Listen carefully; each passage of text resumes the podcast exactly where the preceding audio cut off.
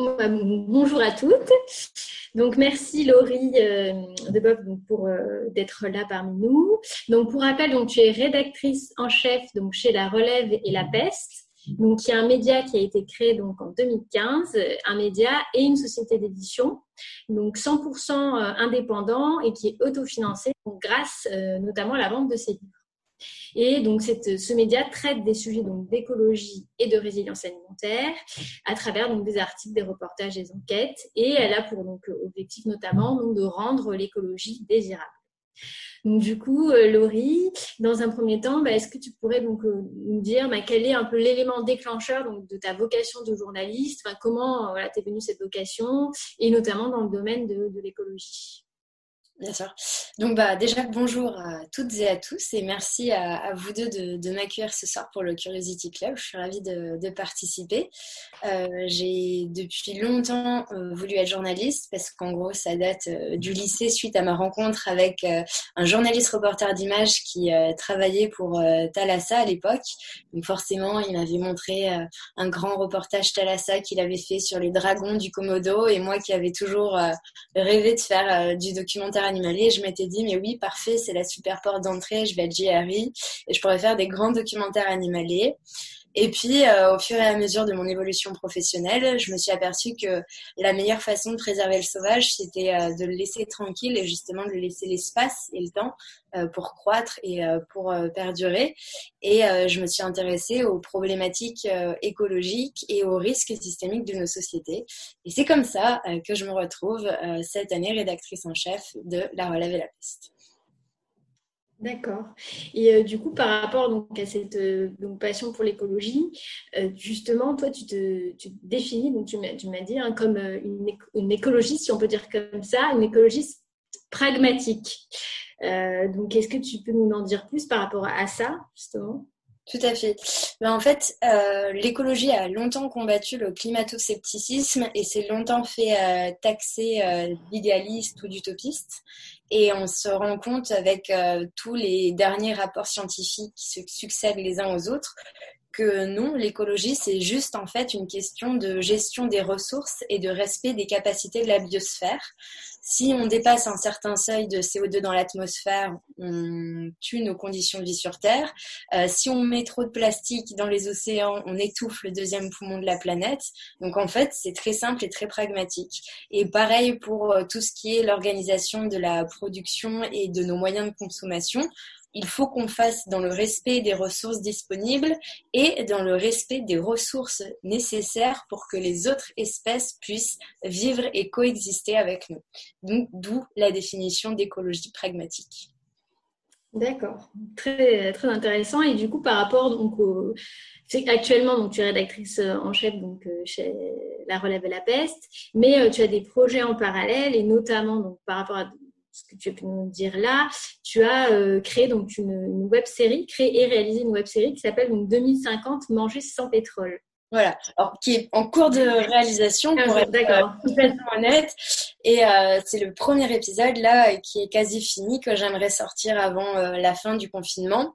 Et euh, pourquoi ce sujet de 2050 manger sans pétrole? Parce qu'en fait, en 2015, ça faisait déjà un an et demi que je lisais énormément d'ouvrages scientifiques autour de l'état des lieux de la planète, des conséquences des boucles de rétroaction, etc. sur le climat.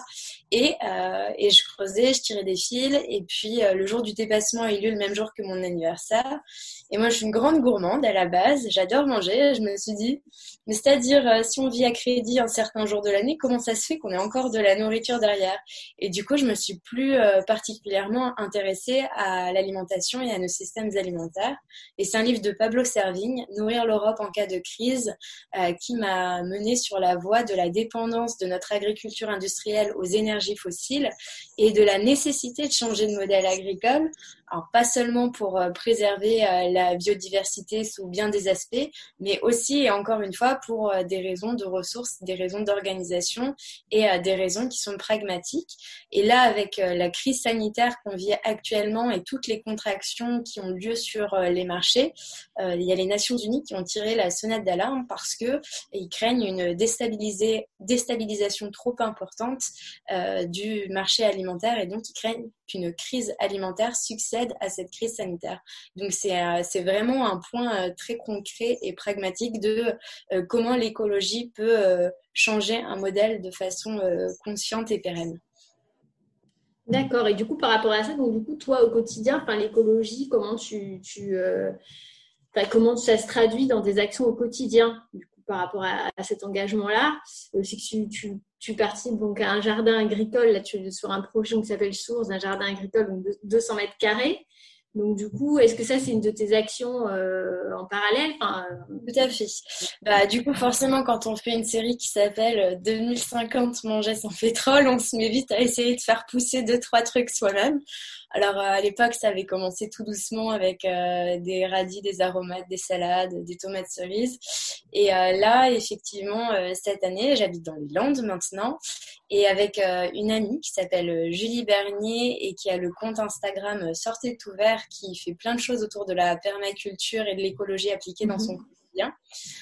on est en train de aménager un jardin de 200 mètres carrés que nous a prêté la propriétaire pour faire un, grand projet permacolle dessus et tester euh, différentes choses.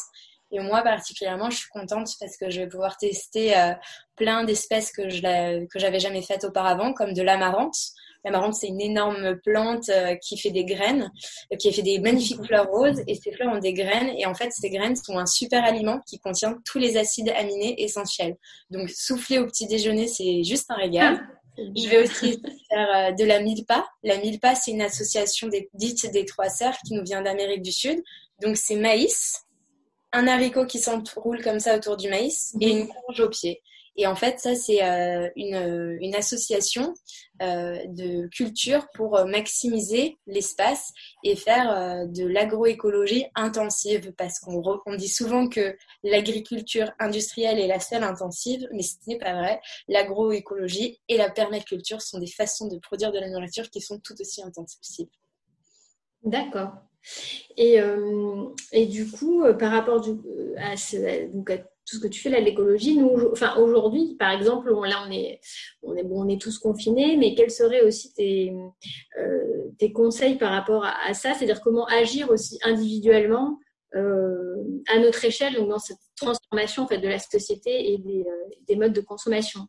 Donc quel est ton regard par rapport à ça Et nous en fait, l'écologie pragmatique, c'est remettre en question nos moyens de production et de consommation. Du coup, à l'échelle individuelle, c'est remettre en question sa consommation euh, personnelle, bien sûr dans la limite de ce qu'on peut et ce qu'on est capable de faire, euh, aussi bien euh, financièrement que d'un simple point de vue organisationnel, parce que malheureusement, les, les, produits écologiques sont pas encore tout à fait le modèle dominant. Donc, pour les parents qui ont des familles, par exemple, les parents qui ont des enfants, c'est peut-être un peu plus compliqué à mettre en place des mmh. nouvelles habitudes de consommation, mais ça se fait vraiment. Euh, donc ça va être euh, éviter d'acheter du neuf, plutôt euh, privilégier le seconde main. Et quand c'est du neuf, se diriger vers des marques éthiques et questionner ses besoins. Est-ce que c'est vraiment indispensable? À l'échelle de la maison, c'est tout ce qui va être des produits ménagers naturels. Bon, ça, pour le coup, c'est super parce que c'est économique au possible. Moi, par exemple, je fais ma lessive avec du lierre. Euh, D'accord. Plus de plus du tout de lessive industrielle ni de, de lessive artisanale d'ailleurs. Je vais cueillir des feuilles de lierre, je les fais bouillir dans de l'eau et euh, je laisse reposer ça 12 heures et le lendemain je filtre, j'ajoute des huiles essentielles et voilà j'ai une lessive euh, 0 euros pour euh, pour trois mois. Donc ça c'est vraiment des choses euh, dans sa vie quotidienne qu'il est facile de faire et pour ceux qui le peuvent, bah évidemment que cultiver même une terrasse, une mmh. jardinière ou une petite caisse, c'est un premier pas super pour euh, se rendre compte aussi de la valeur de la nourriture. Euh, dans son alimentation, quelque chose de très important, c'est de diminuer euh, au maximum la part des produits issus d'animaux, donc tout ce qui est viande, œufs, fromage, le, diminuer le plus possible. Moi-même, je suis pas végane, je mange encore du fromage et des œufs parce que j'ai récupéré des poules que j'ai sauvées en plus de l'abattoir puisque c'est des poules pondeuses euh, mhm. Les élevages, même bio, au bout de 18, de 18 mois, ils les balancent quoi, à l'abattoir. Et là, je les ai récupérés, donc j'ai de la chance. On a des œufs frais, c'est plutôt cool. Donc voilà, c'est en gros, ce qu'on peut faire à son échelle, c'est repenser ses moyens de production et de consommation. Qu'est-ce que je consomme? Pourquoi? Comment j'ai envie de vivre? Et, euh, et à une échelle un petit peu plus large que soi-même et son foyer, c'est qu'est-ce qui se fait autour de moi dans mon territoire, quelles sont les mmh. personnes qui agissent euh, sur ce chemin-là dans mon territoire. Et euh, ça permet de faire bien souvent des super jolies rencontres et de découvrir une autre facette de sa ville ou de sa commune qu'on ne connaissait pas. D'accord, oui, c'est vrai qu'on a, il y a plein d'actions qui sont, qui sont faites dans les villes avec les AMAP notamment. Et du coup, par rapport à, ces actions-là et par rapport aussi à cette situation euh, un peu particulière du confinement, enfin cette crise sanitaire euh, qu'on vit actuellement, et toi, par rapport à ton engagement et, les sujets que tu portes, comment, enfin, quelle est ta vision euh, post-confinement, si on veut, parce qu'on entend un peu, attends, enfin, un peu dans tous les sens, bah oui, ça va changer, il faut qu'on change, il faut, que l'après ne soit pas comme l'avant, donc il y a un constat de crise, des des transformations à mettre en place, euh, mais du coup concrètement, bah, voilà, comment ça va se passer ensuite?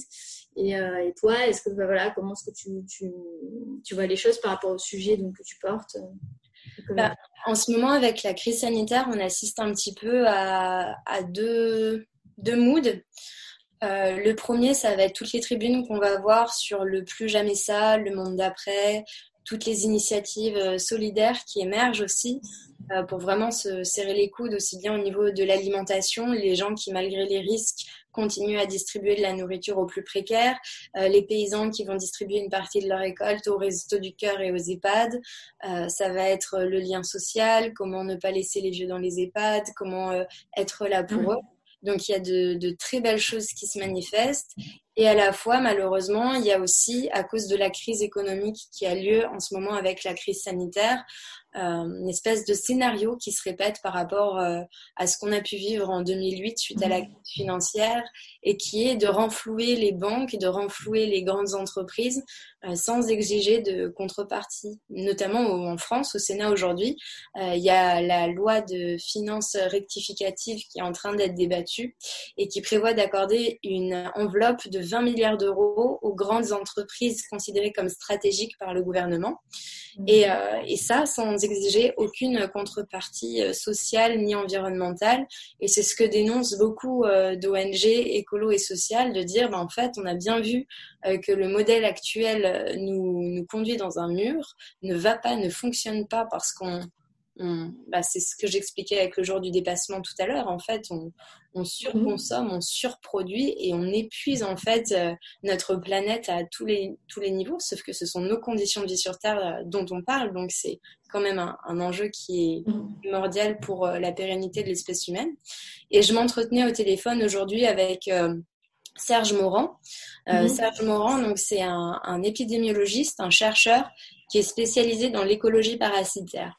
Donc lui, c'est vraiment son, son métier, c'est d'évoluer, c'est de, de, suivre l'évolution des virus que vont être mhm. le HN1, le SRAS, le coronavirus, et m'expliquer qu'en fait, on a assisté depuis notamment 2002 à une explosion de ces pandémies à cause euh, de la circulation à outrance euh, des personnes et des biens, des marchandises. Et donc, il y a deux aspects dans euh, cette pandémie, cette crise sanitaire que nous vivons. Un aspect qui est causé par euh, notre rapport euh, au monde vivant, par mhm. rapport au fait qu'on artificialise des sols, qu'il y a la sixième extinction de masse et qu'on ne laisse plus la place au monde sauvage qui lui est nécessaire. Et du coup, on se retrouve à faire cohabiter monde sauvage animal et monde domestique animal ensemble et euh, ça crée euh, ces, ces épidémies-là.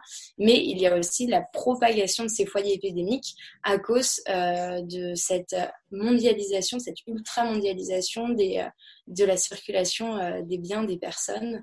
Et donc lui, il n'était pas tout à fait serein. Il disait que là, ce dont on a vraiment besoin en ce moment, c'est un débat démocratique science-société et qu'il euh, faut vraiment qu'on prenne des, décisions qui soient collectives et qui ne soient plus laissées entre les seules mains du gouvernement, euh, parce que malheureusement, la politique capitaliste néolibérale qui est appliquée pour l'instant ne fonctionnera pas à moyen terme et ne fonctionne déjà pas à court terme, puisqu'on se retrouve aujourd'hui avec une crise sanitaire qu'on aurait largement pu éviter. Très bien. Merci pour voilà, j'espère que vous étiez tous de bonne humeur. Hein. et, du, coup, une question là aussi sur laquelle j'aurais aimé rebondir, c'était par rapport donc au, projet que tu as, enfin la web série que tu es en train de réaliser. Euh, du coup 2050 manger sans pétrole. C'était savoir bah, du coup par rapport donc à tout ce que tu donc ton parcours, comment en fait tu es arrivé à monter donc cette série puisque c'est des interviews, hein, c'est ça de, de différentes personnes dans le monde de l'agriculture. Donc comment en fait intégrer ce, enfin voilà, déjà en tant que femme aussi, parce que c'est peut-être pas toujours, c'est un, un peu cliché, mais enfin le monde de l'agriculture, c'est pas forcément un monde de femmes déjà. Et du coup, donc comment tu as pu intégrer ce monde-là et comment tu as pu, euh, bah, voilà, te, enfin voilà, je peux en dire un peu plus. Alors, en gros, euh, l'autonomie alimentaire, elle est pas, la graine ne s'est pas plantée toute seule dans ma tête, n'est-ce pas? Euh, à Paris, j'habitais avec des gens qui étaient vraiment euh, passionnés par ce sujet-là et qui sont maintenant devenus producteurs d'huile d'olive en Italie, donc au-dessus de San Remo, dans un petit village qui s'appelle Ceriana. Euh, elle, elle est de Marine, euh, elle a un compte Instagram aussi qui s'appelle La Cueilleuse Sauvage pour euh, les gens qui sont passionnés par le soin par les plantes. donc elle a suivi une formation en botanique et elle est mhm. autour de ces aspects-là. Et en fait, cette enquête, je l'ai menée en commençant par me rendre à des conférences ou à des événements paysans à l'époque, j'habitais encore sur Paris. Euh, du coup, j'ai rencontré comme ça des agronomes et puis j'ai notamment rencontré une association euh, paysanne qui s'appelle euh, Sol et qui fait pousser des petites fermes agroécologiques en France, en Inde et au Sénégal. Et en fait, de fil en aiguille, j'ai cherché, j'ai multiplié les contacts avec différents interlocuteurs, aussi bien du monde scientifique comme le cabinet de conseil et d'études Sol Agro qui est spécialisé du coup dans l'agronomie et la transition agricole qui est basée à Toulouse. Euh, j'ai rencontré euh, la ferme Ursule en Vendée. Et puis euh, je suis en lien du coup avec tout un tas de paysans et paysannes. Et ça s'est fait de façon assez organique où tu rencontres quelqu'un et dit ah, tiens mais parle à cette personne. Et puis la personne te dit mais parle à un tel. Et puis hop au final tu as un vrai petit réseau qui se maille comme ça et surtout en fait le point central de cette web série c'est un petit peu ce qu'on fait aussi avec euh, la relève et la peste, euh, c'est qu'on dresse des constats et on essaye d'avoir du recul sur les informations qu'on donne, de les mettre en contexte euh, pour donner des pistes d'analyse, mais mhm. pas que. On s'intéresse aussi beaucoup du coup aux solutions entre guillemets. Attention, il n'y a jamais des solutions toutes tracées, toutes faciles, mais elles existent, elles sont là, aux alternatives et aux autres façons de faire société ensemble dans une forme de société qui soit plus juste, écologique et pérenne. Et mhm. en fait, euh, c'est euh, aussi le travail que j'ai mené avec cette web série. Comme c'est quand même un gros sujet qui peut être anxiogène, j'ai voulu euh, vite dresser le constat dans le premier épisode et ensuite aller voir des gens qui faisaient déjà et qui font déjà mhm. toujours de l'agriculture différente. Et, et souvent, c'est des exemples de bravoure, de résilience. Enfin, c'est des gens qui te font croire que un monde meilleur est là, quoi. Donc c'est plutôt encourageant. Et du coup, est-ce que tu as des anecdotes à nous, dévoiler un petit peu dans ces, euh, bah déjà dans les enquêtes, les, rencontres que tu as pu faire euh, dans le montage de cette web série, et puis aussi même en étant, je pense, rédactrice en chef, euh, avec voilà les, les, vous faites des enquêtes, des reportages, des interviews, et donc du coup, est-ce que tu as des anecdotes un peu, on va dire, pas hors du commun, mais qui sont en lien aussi avec les, personnes que tu peux rencontrer et le fait aussi que, en tant que femme, enfin voilà, est-ce que tu as. Euh, bah, alors, en tant que femme, euh, je pense que ce qui est super pour moi dans l'écologie, c'est que je trouve que les femmes, elles sont vraiment, mais en force motrice euh, mhm. incroyable. Et d'ailleurs, c'est marrant parce que tu me demandais euh, dans les fermes, l'agriculture, c'est plutôt un, un milieu d'hommes. Mais moi, j'ai rencontré euh, beaucoup de femmes hein, qui, font, qui font de l'agroécologie, qui font de la permaculture, qui, qui sont dans des fermes. bah, par exemple, donc ça, c'était pas dans le cadre de la web série, mais dans le cadre de reportages vidéo que j'avais fait pour une autre politique agricole commune. j'avais rencontré deux jeunes femmes, Céline et Marceline euh, qui reprenait euh, une ferme euh, avec des chèvres pour faire du fromage de chèvre en Ardèche. Donc j'étais allée les voir pendant deux jours et je filmais la passation entre le couple fondateur de la ferme et Céline et Marceline. Et, c'était, enfin c'était dingue quoi de voir des jeunes femmes aussi engagées, prêtes à prêtes à faire des choses Et d'ailleurs, c'est marrant parce que au moment de ces reportages-là, euh, j'avais rencontré plusieurs paysans. Donc, il y avait Maude, paysanne boulangère, qui faisait pousser mhm. son propre blé pour faire son pain et qu'elle livrait dans un rayon de 14 km autour euh, de chez elle euh, sur commande à, du coup à ses clients habitués.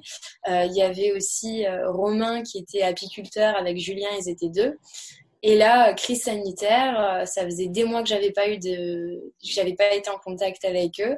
Et Romain m'appelle, on est en train de faire une opération solidaire euh, en Ardèche. Euh, il y a Maude, Céline et Marceline, nous et puis plein d'autres paysans qui se sont assemblés pour fournir de la nourriture au Resto du Cœur et aux EHPAD et aux hôpitaux du coin.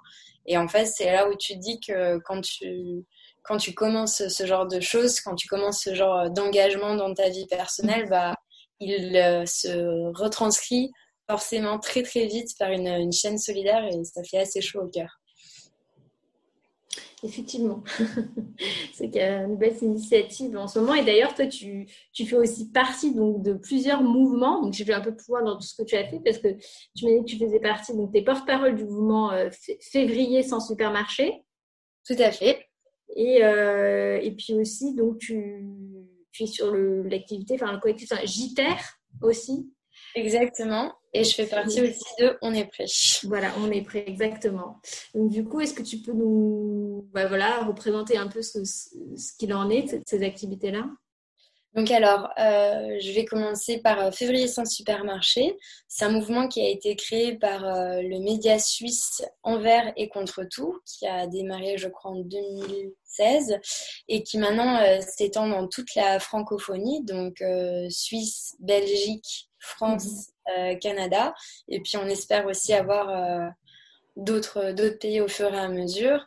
Et le but euh, du défi février sans supermarché, c'est euh, de constituer des groupes euh, locaux, donc qui se traduisent numériquement par des groupes Facebook, où les gens vont donner leurs bonnes adresses, leurs bons plans, leurs circuits courts pour se passer de supermarché pendant un mois. Et justement, c'est ce que ça revient à ce que je disais tout à l'heure. Regarder vraiment ce qu'ils achètent à manger, d'où ça vient, pourquoi, comment, euh, et, puis changer leurs habitudes alimentaires ou en tout cas transformer leurs habitudes alimentaires de façon à ce qu'elles soient euh, plus fidèles à leurs valeurs et à ce qu'ils ont envie de soutenir comme modèle de, production agricole et de consommation. Et donc ça, ça rencontre un joli succès, ça, ça s'étend de plus en plus d'année en année. Ça favorise aussi l'emploi local parce que un des plus grandes critiques qu'on adressait au mouvement euh, février sans supermarché, c'était que la grande distribution permet de créer des emplois. Et en fait, il faut savoir que pour un emploi créé euh, dans la grande distribution, ce sont trois à cinq emplois détruits euh, dans le tissu commerçant local. Et ça, c'est une enquête de Christian Jacquiot qui l'a révélé euh, en 2005 dans un livre qui s'appelle La Grande Distribution d'ailleurs, je crois. Et ensuite, le JTR et On est prêt, ce sont aussi des médias en, même. Alors le JTR, c'est un gros, on est un collectif bénévole euh, de vidéastes indépendants, de youtubeurs, de journalistes mmh. indépendants et écolos, et on se regroupe, on fait euh, on fait des émissions, on essaye une fois par mois environ. Des fois, selon les projets professionnels de chacun, on peut et des fois on ne peut pas, donc ça prend plus ou moins de temps. Euh, là, le dernier JTER, ça a été un grand constat dressé sur euh, le thème de qu'est-ce qu'il nous arrive, donc questionner euh, cette crise sanitaire, ses causes et ses conséquences, et on avait réussi à regrouper des témoignages de gens qui vivaient un petit peu dans le monde entier pour nous expliquer comment ça se passait dans les différents pays. Le prochain va avoir lieu début mai et justement, il va s'intéresser à la production et à l'autonomie alimentaire qui est pas mal poussée en ce moment avec tous les rebondissements qu'on a pu suivre dans les journaux. Et ensuite, il y a le mouvement On est prêt, le mouvement On est prêt, il a été euh, fondé par une femme, Magali Payen, et en fait, euh, il regroupe euh, des créateurs, youtubeurs, influenceurs, etc., pour porter des défis et des messages écologiques.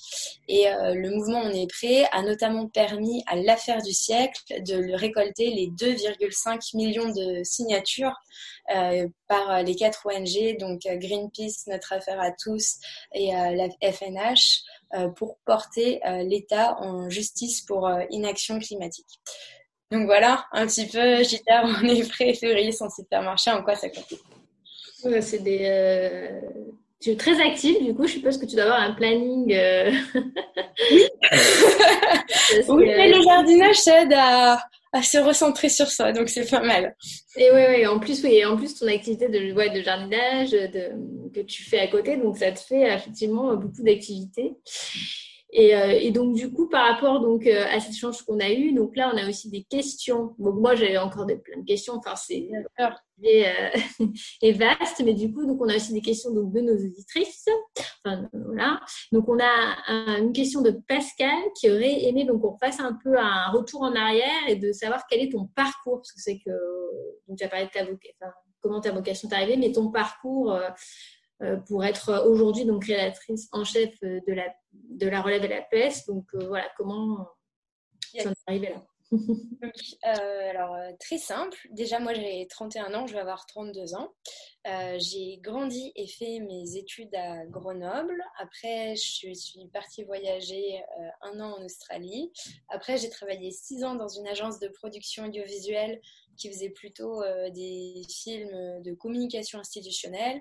Euh, donc sur euh, des villes comme euh, comme, comme Bonneuil-sur-Marne ou comme Meudon, mhm. pour des collectivités territoriales comme Epamarne.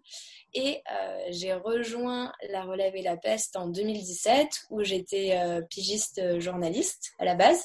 Et en même mhm. temps, je faisais mon enquête pour la web série 2050 Manger sans pétrole. Et là, depuis cette année, je suis passée rédactrice en chef. donc, je gère l'équipe de journalistes, je définis la ligne éditoriale, etc. etc., etc donc, du coup, tu as, un parcours assez vaste. Et justement, pour revenir sur l'Australie, euh, du coup, quelle a été ton, un peu ton expérience euh, la plus enrichissante quand tu as été en Australie euh? Alors, je rigole parce que j'ai déjà eu Johanna au téléphone. Voilà. Bien, je sais sur quel terrain elle veut emmener. Et du coup, donc j'étais partie vraiment en mode pause, comme beaucoup de, jeunes personnes le font à un moment de leur vie en Working Holiday Visa, donc en sac à dos en, Australie. Euh, pendant un petit peu moins d'un an. Et en fait, euh, là-bas, mon expérience la plus marquante s'est passée dans le territoire du Nord, où euh, j'ai vécu pendant trois mois dans un roadhouse en plein milieu d'un territoire aborigène. La ville la plus proche, elle était à 500 km et il n'y avait que 1000 habitants dedans. Nos voisins les plus proches, c'était un ranch à 60 km. Euh, et, moi, j'étais française, donc on m'avait mis à la cuisine. Voilà. Mais ça allait, c'était pour faire des, hamburgers et, des, frites. Donc, euh, c'était pas, pas trop difficile parce qu'à l'époque, je ne savais pas du tout cuisiner. Et euh, c'était vraiment une expérience folle à vivre parce qu'il faut vraiment imaginer un espèce de huis clos où on est dans cet espace sauvage immense, mais on ne peut pas sortir parce qu'en fait, dehors, absolument tout peut te tuer. C'est-à-dire, c'est la saison humide, il y a des inondations, il y a des salties qui sont des, énormes crocodiles de 5 mètres de long en moyenne qui mangent les gens. Je veux dire, là-bas, il y a des pêcheurs qui se font manger toutes les semaines. Euh, donc, ils sont hyper flippés par rapport à ça. Il y a des buffles qui peuvent te charger, les serpents et les araignées venimeux. Et puis, euh, il y avait les communautés aborigènes qui vivaient le long du fleuve. Et il faut savoir qu'à l'époque, les communautés aborigènes n'avaient même pas le droit d'avoir une carte nationale d'identité. C'était vraiment euh, traité un petit peu comme les Indiens aux États-Unis d'Amérique. Quoi, c'est c'était vraiment une situation difficile où là où je suis allée dans les années 60, ils prenaient encore euh, les femmes aborigènes euh, qu'ils considéraient comme impropres à la création pour les stériliser et les remettre dans les réserves. Enfin, vraiment, ils les, ont traités comme du bétail pendant très longtemps. Et donc, il y avait euh, une haine des aborigènes pour euh, les Blancs. Et, du coup, pour notre sécurité, on n'avait pas le droit de sortir. Et donc, j'ai vécu trois mois comme ça, dans, cet endroit un peu hors du temps et de l'espace, où euh, les seuls points d'accès, c'était la piste rouge en gravier, terre battue, ou pour je travaillais tous les jours de 7h le matin à 19h le soir, euh, sauf le dimanche. Et pour me défouler, j'allais me balader avec euh, les chiens qui protégeaient la propriété sur la petite euh, piste d'atterrissage en terre battue. Parce que quand les inondations nous coupaient totalement du reste du monde, mmh. la seule façon qu'ils avaient de recevoir de l'approvisionnement, c'était par avion. Donc ça, c'était assez fou. Et moi, j'étais vraiment allée en Australie pour vivre ce genre d'expérience très isolée, très sauvage. Et c'est là, en quittant euh, les trois mois, je me suis dit, j'aime bien un minimum de gens et de, de villes en fait. Finalement, un minimum, c'est bien. du coup, ça m'a permis de, de, tester aussi mes propres limites. Mais c'était euh, vraiment passionnant et, et, je le referai sans hésiter parce que ça m'a beaucoup construite, je pense. du coup, c'était une période de trois mois bien définie. Quoi. Exactement, ouais. Et à la fin de ces trois mois, euh, j'ai retrouvé euh, une copine allemande que j'avais rencontrée là-bas. Puis on est parti en road trip. Et, là, c'était les vacances et la folie. quoi. C'était un peu la libération après le, huis clos dans l'espace sauvage et menaçant pendant trois mois. Et euh, alors du coup, bon, je continue parce qu'on a d'autres questions de nos participantes. Donc, euh, donc j'ai deux questions de Maëlle. Donc la première, c'est euh, quels sont donc tes, tes, conseils, tes tips pour planter donc de quoi donc manger lorsque nous sommes en appartement confiné. Yes. Euh, alors, est-ce que Maëlle a euh, des, terrasses, des jardinières où elle peut mettre euh, au moins à ses fenêtres des grosses jardinières ou pas? Lui poser la question. Maëlle, si tu m'entends. Mais en gros, si tu as ça, ce qui est bien, bah, là c'est marrant, j'ai mon petit frère qui est en appartement confiné. Mhm. Et du coup, je l'ai motivé pour qu'il aménage ses fenêtres. Et non, elle n'en a pas. Elle a dit non qu'elle n'en avait pas. Voilà. Ah. Non, elle n'en a pas. Ok, bah, du coup, le plus simple, ce sera de faire pousser euh, du persil et du basilic euh, dans des petits pots. Et en fait, le basilic, il faut savoir que quand tu le coupes, il y a un endroit spécial où tu le coupes. C'est-à-dire, euh, c'est mon coloc qui m'a appris ça. S'il entend, il sera content. et en fait, tu coupes juste, juste au-dessus, en dessous de la feuille et ça va repousser en trois fois. Donc, en fait, plutôt que de couper le bas de la tige, tu coupes au-dessus, en dessous de, au-dessus du petit moyeu et ça repousse en trois. Et après, tu as un buisson de basilic et comme ça, tu as du basilic absolument tout le temps. C'est merveilleux. Tu, n'es pas en rade de basilic. Donc moi, je dirais ça, je dirais basilic, persil. Euh, si elle se motive, elle trouvera sur la chaîne YouTube de Ophélie ta nature la façon de faire des endives euh, dans une espèce euh, fermée, dans une espèce de poubelle fermée. Et aussi, un truc assez marrant à faire, c'est les pleurotes avec du marc de café. Et donc ça, il y a plein de, plein de sites qui expliquent comment faire pousser des pleurotes avec du marc de café. Voilà. Donc c'est le mot-clé pleurote, et marc de café. et, euh, et, du coup aussi, donc, elle souhaite savoir comment mieux consommer donc, dans les restaurants. Et est-ce que donc, donc, les applications de type donc, Yuka euh, pourraient donc, euh, s'adapter au restaurant Je présume, c'est ça la question. J'ai bien compris la question. Ben, moi, dans les restaurants, il y a une application que j'aime beaucoup qui s'appelle euh, Vego Resto, qui te permet de trouver des restaurants végétariens ou véganes. Et mhm. en fait, euh, c'est pas pour inciter les gens à être végétariens ou véganes, mais simplement que les restaurants qui proposent ce genre de plat ont souvent une éthique euh, responsable et durable dans leurs approvisionnements. Et du coup, tu peux trouver plein de petites pépites que tu ne connaissais pas grâce à cette appli. Et une façon de bien manger au restaurant, c'est de demander euh, si par exemple tu veux commander de la viande, euh, d'où vient la viande? Et moi, euh, typiquement, au début, j'ai vraiment grandi, j'étais très très carnivore. Hein. j'ai été élevée par une famille bien viandard, donc je mangeais de la viande midi et soir. Et, un des premiers trucs qui m'a vraiment fait quasiment arrêter, c'est bah, d'élever des lapins pour aller manger. C'était un projet colloque qu'on a eu à Paris à l'époque, euh, donc ça a été une, belle aventure. Et la deuxième chose, c'est surtout que je continue de manger de la viande en restaurant. Et en fait, à chaque fois, je demandais quand même, et souvent on me répondait euh, d'Irlande ou de Roumanie, mais c'était très vague, quoi. Et du coup, euh, finalement, je considérais que si le restaurant n'était pas capable de me dire d'où venait la viande, c'est qu'il n'y avait pas une bonne traçabilité de la façon dont elle avait été faite et que je ne voulais pas participer à ça. Donc moi, je pense que c'est les deux bonnes façons de, consommer au resto. Demander d'où ça vient et sinon plutôt choisir un resto qui affiche euh, ses convictions dans l'approvisionnement dès le début. Quoi. Vous de même pour les légumes au final, euh, c'est aussi ce qu'on peut, peut demander où est-ce qu'ils s'approvisionnent, est-ce que c'est de...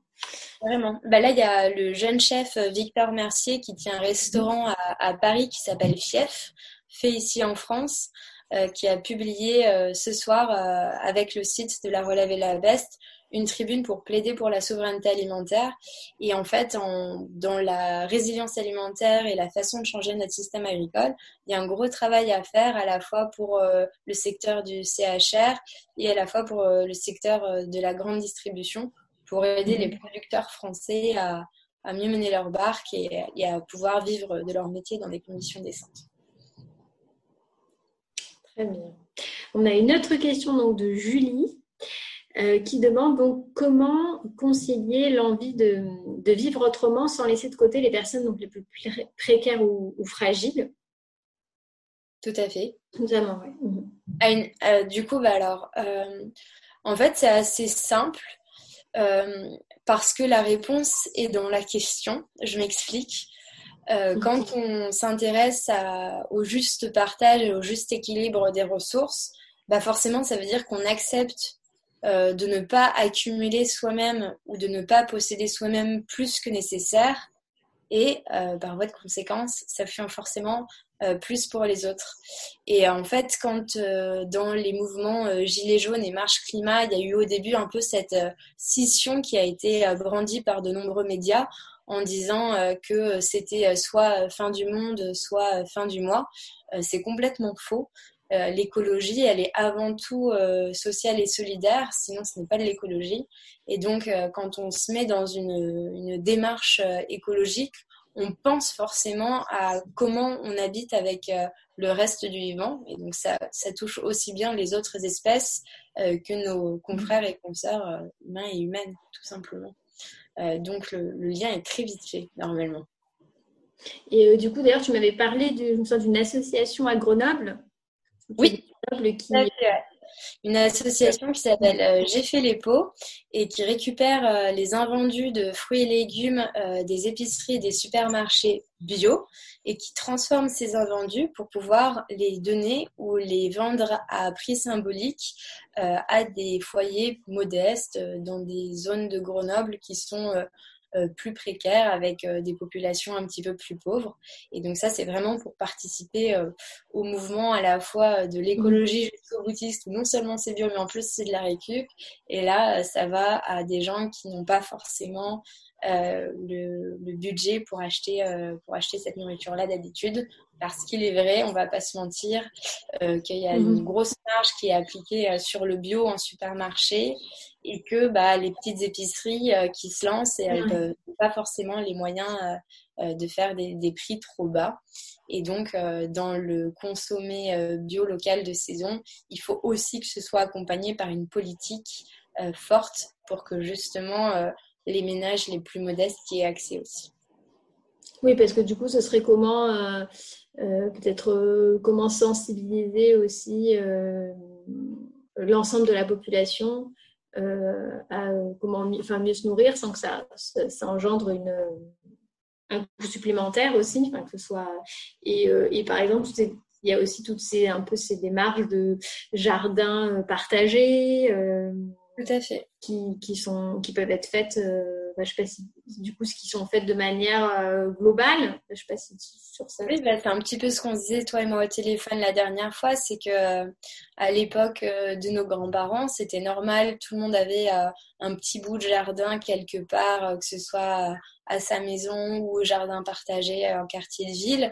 Et c'était pas pour des raisons écologiques, c'était pour des raisons économiques. Parce que quand on cultive soi-même sa propre nourriture, on acquiert un certain niveau d'autonomie et d'indépendance et on n'a plus besoin de payer du coup euh, pour acheter de la nourriture qu'on produit soi-même. Donc euh, ça c'est une première chose. Et une deuxième chose, je parlais euh, des taxes et c'est hyper mmh. important. Donc le bio il est surtaxé par la grande distribution parce que ils savent que les gens dans leur tête sont prêts à payer plus, mais du coup ils se font une, une marge qui est vraiment énorme par rapport à d'autres produits. Alors que si on faisait l'inverse si on surtaxait les produits ultra transformés euh, qui sont nocifs pour la santé et l'environnement, bah, du coup, il y, aurait, euh, il y aurait moyen de ne pas marger sur le bio comme ça et de favoriser un certain mode de mhm. production et de consommation qui soit juste pour tout le monde. Ouais, donc il faut qu'on pousse à ce qui surtaxe. Exactement.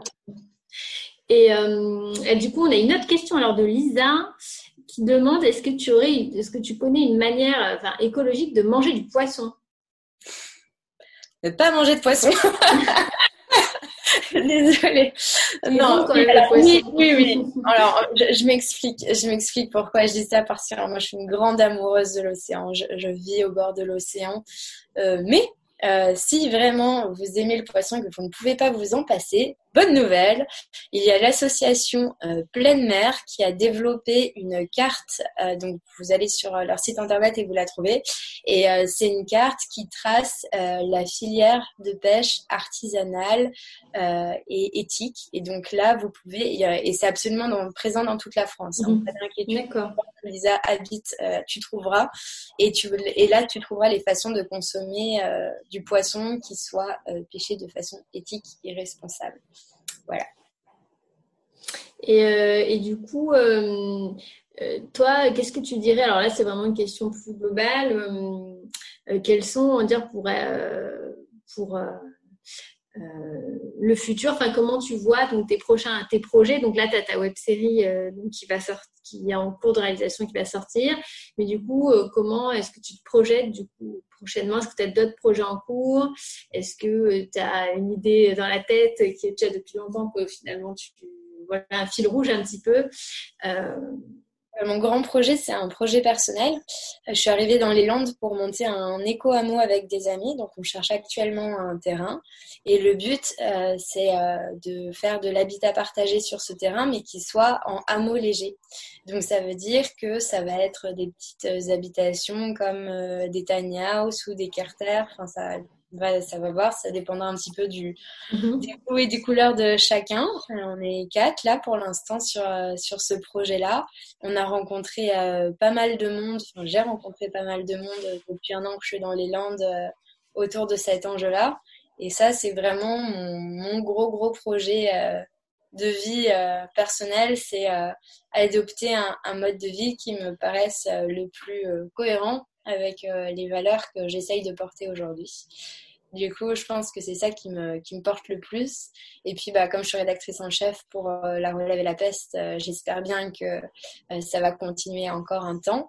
Mhm. cette année, en plus, le directeur de la publication et le, le fondateur de La Relève, Jérémy Carrois, m'a fait l'honneur d'écrire pour le livre journal Vivant. Donc, j'ai pu écrire sur la biodiversité, sur l'extinction, mais aussi la capacité de régénération de la biodiversité.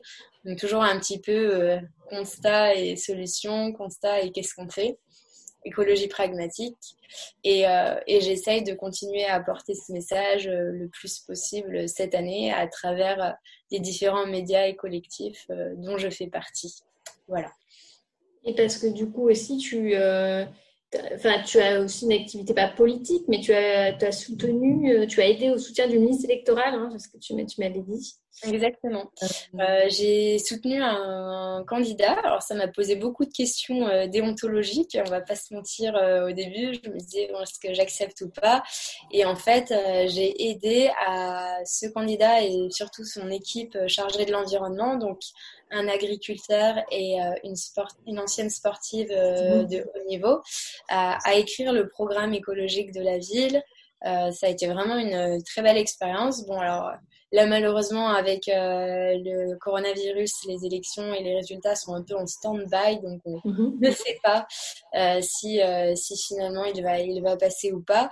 Et en fait, on a inscrit le projet d'Eco-Amo dans le programme écologique de la ville parce que euh, ce projet, c'est pas euh, juste un mode de vie pour soi-même, mhm. c'est euh, s'inscrire dans le territoire de façon organique et solidaire et de, contribuer un petit peu à, semer des graines de partout sur ces enjeux-là.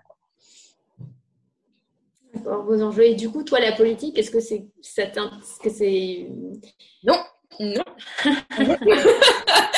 Vu comment ça s'est passé cette année, c'est mort. Je ne ferai pas de politique. Je suis journaliste et ça me convient très bien. Euh, bah, très bien. Et alors, du coup, entre-temps, on a une question de Gabriel aussi, et qui nous demande donc, par où commencer si on a envie de changement pour notre planète? Donc, alors, ce serait, euh, qu'est-ce que si tu dois retenir une action euh, simple déjà, si on commence, et un ouvrage aussi, voilà, une action, un ouvrage. Ok. Une action, c'est réduire sa consommation de, produits animaliers. C'est la plus simple et la plus efficace et la plus accessible et la plus économique, puisque vraiment ça fait du bien au porte-monnaie. Euh, donc euh, manger de la viande rouge seulement une fois par semaine, le poisson, pareil, pas plus. Et euh, puis les fromages, ça, je laisse chacun décider parce que moi, je suis trop addict au fromage pour me permettre de donner des fromages. C'est dur, c'est dur. Avec son petit verre de vin rouge. Ah oui, c'est vraiment ma dissonance cognitive. C'est le fromage, clairement. Et, euh, et euh, un livre, un livre, Tadadoum. Un livre. Ah, il faut que je donne un bon livre alors. Un livre qui soit bah, alors, le titre va peut-être faire peur aux gens, mais en vrai, il est super chouette. Ça s'appelle Une autre fin du monde est possible de Pablo Servigne. Je pense que c'est un, bon livre parce que justement, euh, il est directement. Euh, enfin, tous les constats, un petit peu, on les connaît tous plus ou moins. Enfin, on n'a pas besoin d'être le nez dans l'écologie comme je le suis au quotidien euh, pour avoir un état des lieux assez euh, précis de comment se passent les choses et là où sont les points de tension. Donc ce livre, il va tout de suite au-delà de ça et il propose une façon euh, euh, plus écolo et plus solidaire de faire société ensemble. Et, et du coup, en plus, Pablo, c'est un, chercheur qui a un côté très doux, très féminin mhm. et, qui est, et qui est vraiment dans le prendre soin. Donc prendre soin du vivant et puis prendre soin des uns et des autres, en fait. Et je pense que c'est une, bonne porte d'entrée pour l'écologie. D'accord. Et justement, j'avais une question par rapport au fait donc si on réduit sa consommation donc animalière, euh, euh, donc ça impacte forcément aussi en France. On a quand même un élevage euh, important donc de, bah, de, vaches, enfin voilà, animalière. Du coup, des pêcheurs, enfin ça, reste une économie. Du coup, comment ça se passe concrètement si on réduit comment ça va se redistribuer, comment ça va se réorganiser pour finalement pas pénaliser aussi cette activité-là. Yes. Euh, bah, en fait, euh, tout dépend euh, quel est le type de viande ou de poisson qu'on mange. Si on est déjà engagé dans une démarche très responsable où on mange vraiment un animal qui a pâturé en plein champ et qui est fait par le paysan dans un rayon de 150 km, il n'y a, y a, rien à dire, la filière elle est là et c'est important de la soutenir. Euh, par contre, euh, si on mange de la viande industrielle qui a été enfermée toute sa vie et qui a été euh, nourrie au soja et qui déforeste l'Amazonie, bon, là, la mhm. filière, on n'a pas forcément envie de la soutenir non plus, quoi. Donc, oui, oui, il y a des changements systémiques à faire, mais en fait, euh, ceux qui sont menacés par euh, les changements de production et de consommation, ce ne sont pas les petits qui font bien les choses. Ce sont les gros qui exploitent le vivant. Et ces, ces gens-là, ils ont les ressources financières pour changer euh, de système de production. Ils l'ont, juste ils ne le font pas. maintenant, pour les agriculteurs, oui, c'est clair que mhm. pour il y a un vrai problème parce que pour répondre à l'agriculture industrielle, ils se sont énormément endettés. Donc eux-mêmes ne peuvent pas, même s'ils ont envie forcément euh, de changer de modèle à, l'échelle d'une ferme ou d'une exploitation agricole. Et donc ça, il faut que ce soit fait euh, par l'État. Et une façon de le faire, c'est de participer au débat qui a lieu en ce moment autour d'une autre politique agricole commune, donc la PAC, pour euh, celles mhm. et ceux qui ne connaissent pas, euh, c'est euh, la politique qui donne des subventions et des aides européennes à nos agriculteurs. Et en fait, le problème de cette PAC, c'est qu'elle favorise les exploitations gigantesques, industrielles et mécanisées.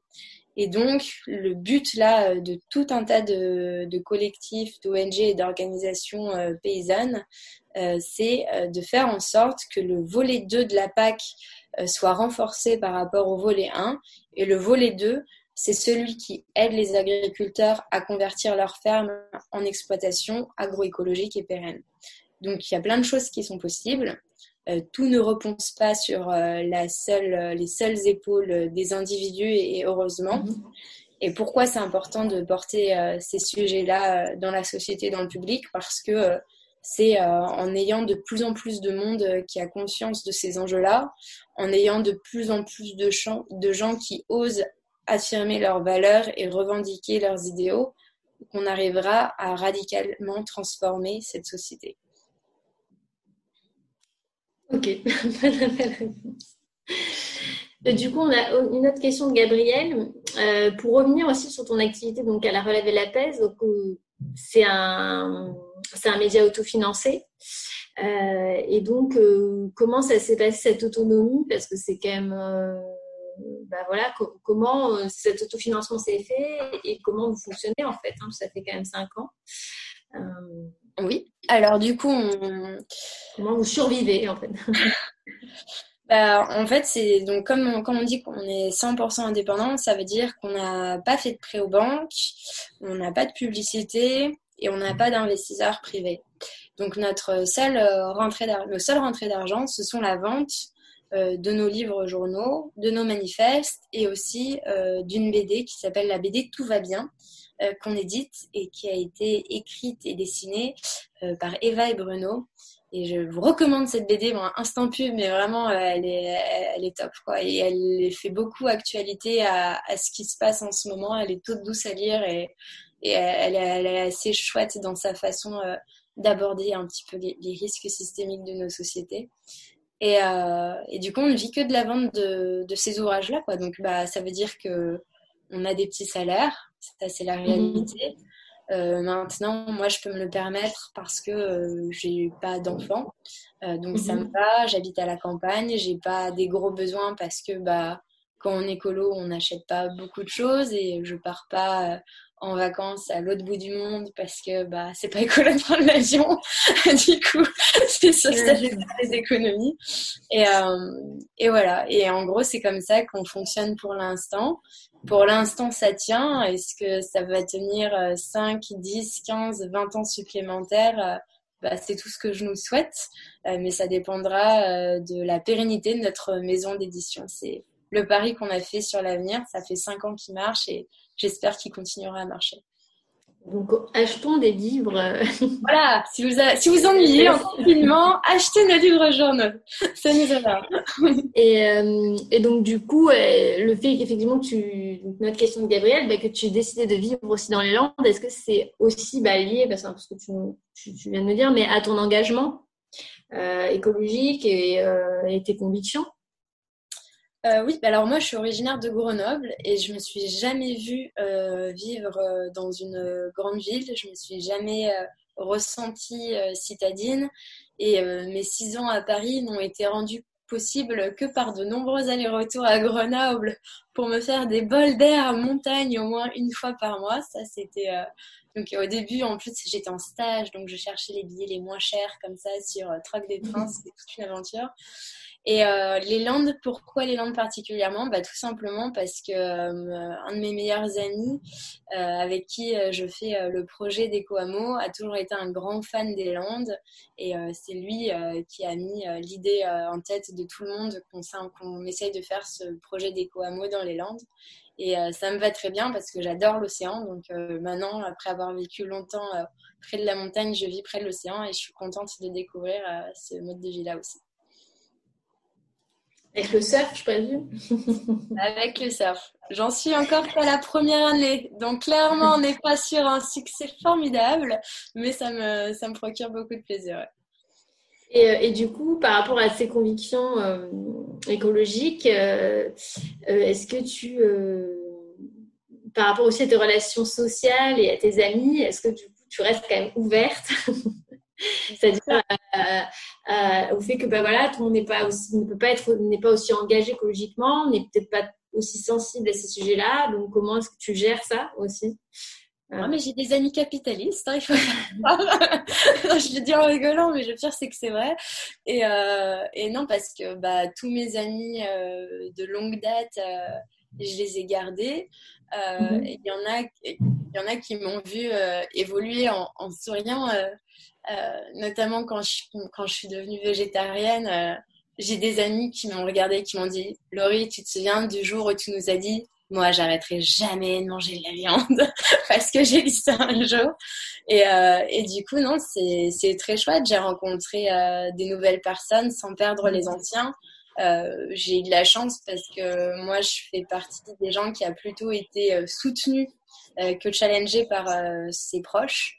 Euh, mhm. ma famille notamment. Euh, euh, mon père, là, il est venu me, visiter dans les Landes cet été. Et puis, comme ça, il a demandé à, à mon pote avec qui on veut faire les mais toi, tes parents, ils sont écolos à la base Parce que nous, non, donc on sait pas trop comment la tout de suite est là.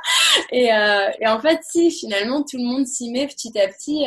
par exemple, j'ai un exemple trop mignon. c'est un de mes potes du lycée qui a acheté une maison là avec, avec sa chérie, et qui n'est pas spécialement écolo à la base. Et le premier truc qu'il m'a montré quand, il, quand j'ai, je dans leur maison pour la première fois, c'est le potager qu'il avait créé.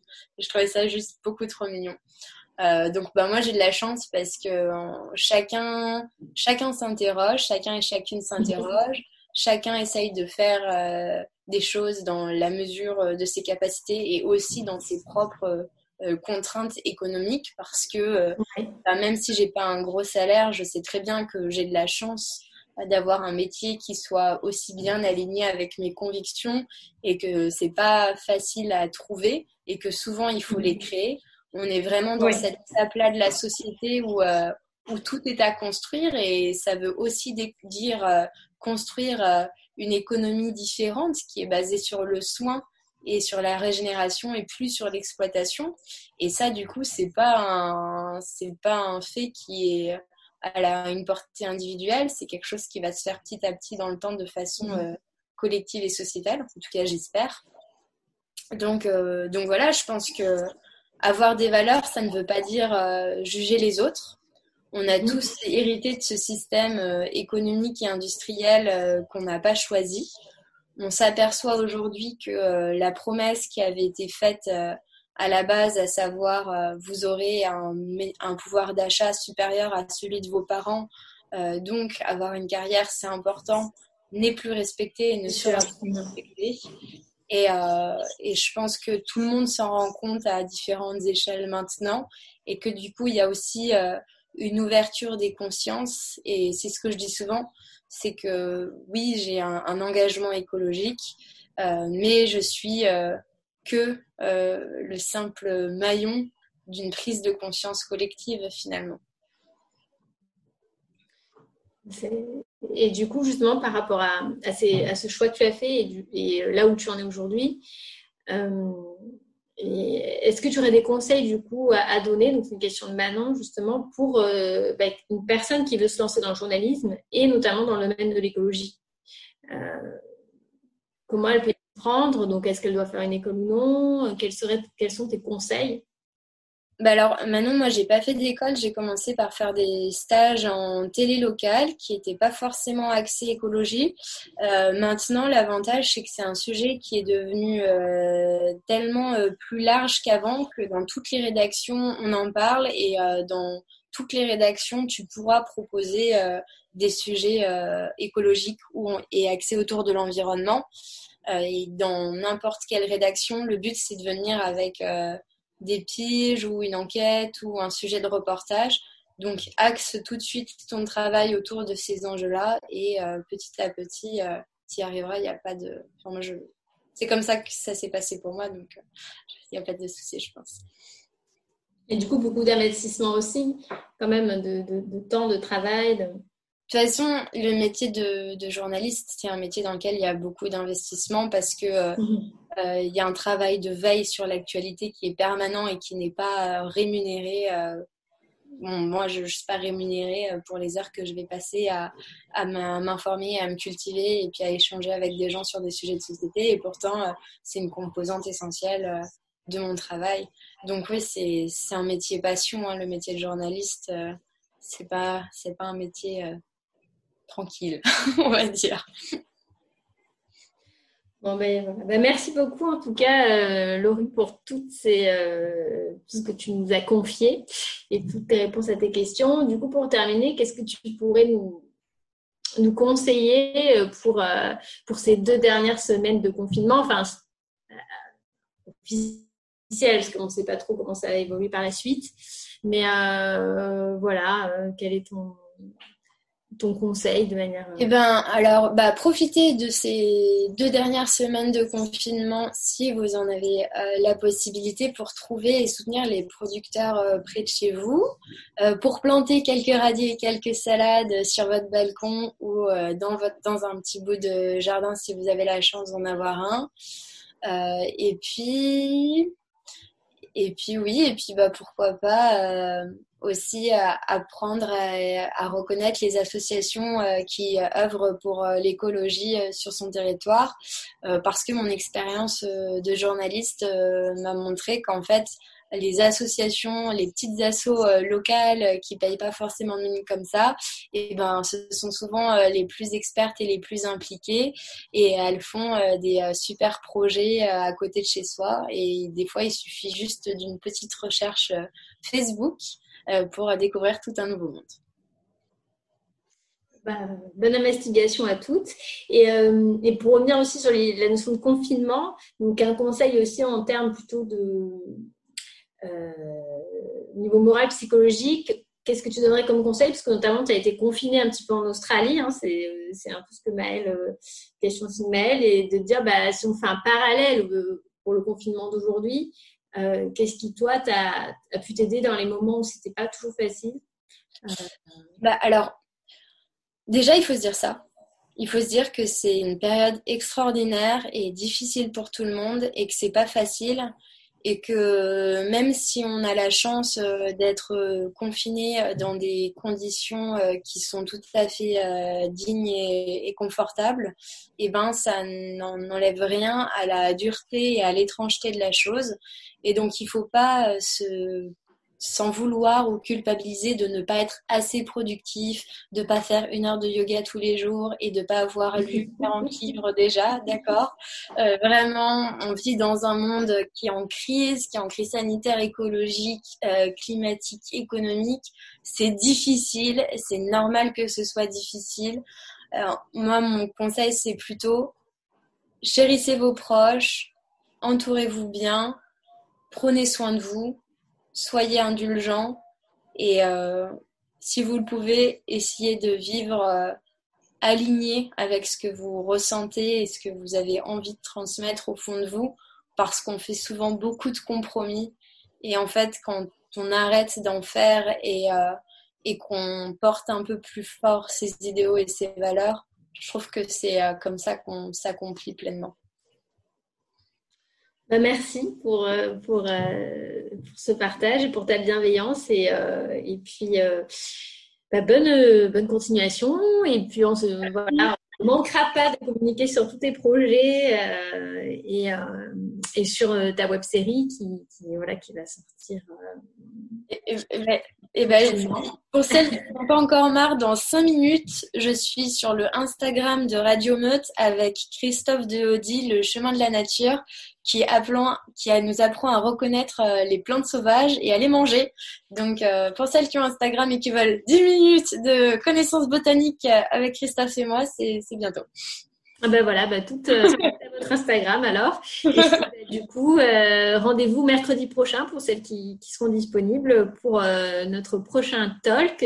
Et euh, donc la, l'invité donc sera dévoilé demain dans la newsletter du Holistic Club. Voilà. merci, merci pour l'invitation merci à tout le monde d'avoir suivi